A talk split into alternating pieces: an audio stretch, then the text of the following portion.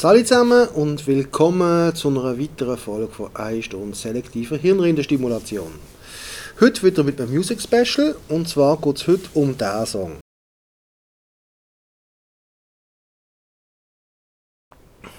Das ist einer von den Songs, wo jemand aus würde sagen, hey, wo ist denn der Rapper oder fehlt doch etwas? Aber später ein bisschen mehr dazu. Jedenfalls ist das die erste Nummer 1 Hit für die Police in den USA und eigentlich schon fast so etwas wie der Abgesang von dieser Band. Was hat man alles noch zusammen können erreichen, aber bei dieser Stimmung in der Band hat es vermutlich irgendwann Tote gegeben. Aber eigentlich genau genommen ist das ja auch schon der erste Solosong vom Sting, ein Bassist und Sänger von der Police. Und das macht ihn für mich schon ein bisschen suspekt. Aber es gehört nicht da hin. Auf alle Fälle ist er mit dem Stück schon pfannenfertig ins Studio gekommen, denn das Demo ist schon durchproduziert und die beiden anderen Musiker, der Andy Summers an der Gitarre und der Stuart Copeland an den Drums, haben eigentlich alles nur noch nachspielen der Stuart Copeland ist der eigentliche Gründer von dieser Band und sagt heute noch, das sei seine Band. So wie man sagt, das ist mein Land oder das ist mein Badwanne. Und das Ding ist mein Sänger, beziehungsweise mein Bassist. Mag ja sein. Aber blöd gesagt, wenn ich würde ein bisschen umeinander frage, würde glaube jeder das Ding kennen, aber zum vermutlich nicht ganz alle das Stuart Copeland. Der ist in den USA geboren, ist mit seinen Eltern und Brüdern nach England gekommen und hat sich sehr bald zu einem professionellen Schlagzeuger ausbilden lassen. Und hat sich auch schon bald in der Szene einen Namen gemacht. Wo in den 70er Jahren langsam der Punk aufgekommen ist, hat ihn das ziemlich beeindruckend. Er hat irgendwie gewusst, dass das, neue große, dass das das neue große Ding ist und man in dieser Szene etwas erreichen könnte.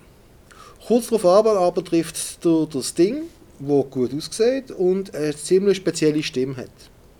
Er quatscht nach und schon bald haben sie eine Band auf die Beine gestellt, mit einem italienisch-französischen Gitarrist namens Henry Padovani. Der ist aber mehr so wegen der Optik dabei gewesen. Halt ein Punk aus der Szene, voll glaubwürdig zwar, aber halt relativ wenig technisches Können an der Gitarre. Wo dann später der Stuart Copeland der Andy Summers getroffen hat, wo dort schon Vollprofi war, haben er und das Ding nicht lange studieren und ihre Geschäftsbeziehung ist nach zwei Auftritten zu viert bald um. Also haben sie zu dritt weitergemacht. Sie sind musikalisch eher im Jazz daheim gewesen, optisch aber immer noch auf Punk gemacht. Das ist am Anfang nicht einfach gewesen, weil die Punks haben nicht so richtig können pogen dazu und die Rockfans, denen ist es oft das jazzig schräg gewesen, was da so gekommen ist. Schon fast ein bisschen Kopfwehmusik. Und die erste Single ist dann auch ein Flop gewesen.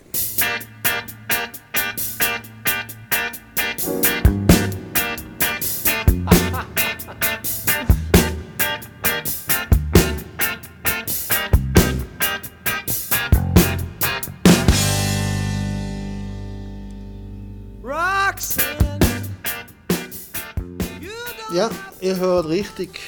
Der Kultsong für viele aus dieser Generation ist beim ersten Anlauf abgeschifft. Geholfen hat dann aber der Bruder vom Drummer Copeland, der eine Minitour durch Amerika gebucht hat. Dort hat man schon ein bisschen von diesen drei Pseudopunks gehört und das hat der Band zumindest einen ersten Erfolg verholfen.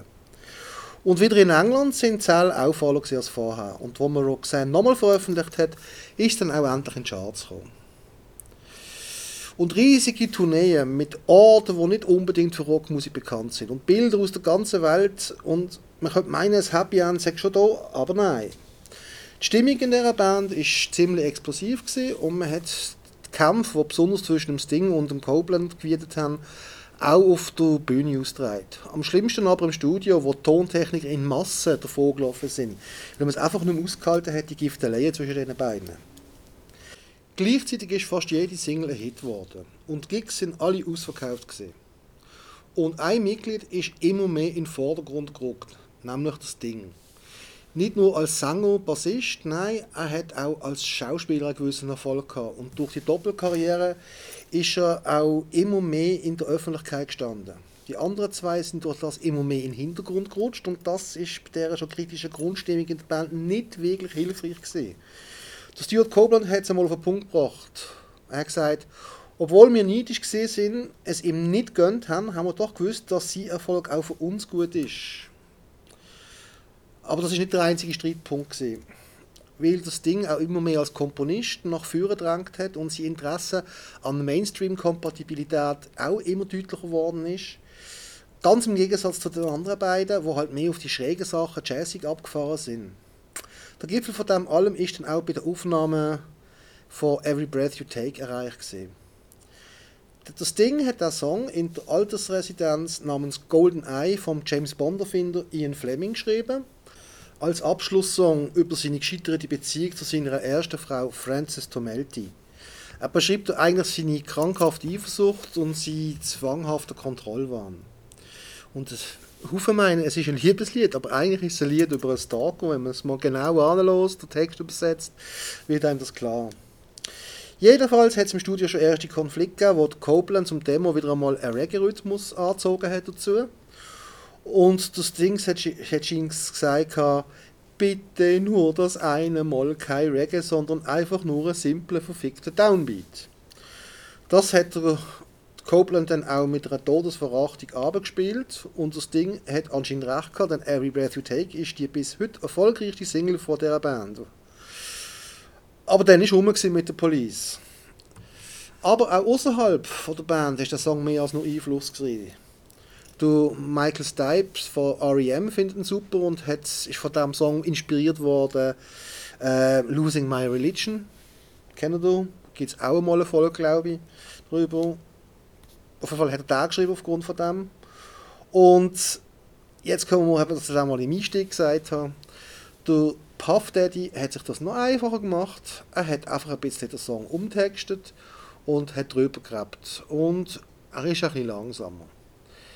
Für ein Rapstück finde ich es nicht so schlecht, aber es ist halt nicht mein Ding. Auf jeden Fall, ich hoffe, es hat euch gefallen, heute wieder mal mit ein bisschen selektiver Hirnrindenstimulation. Wir hören uns bald wieder, wenn es wieder heißt, eine Stunde selektive Hirnrindenstimulation. Habe ich schon erwähnt, selektive Hirnrindenstimulation.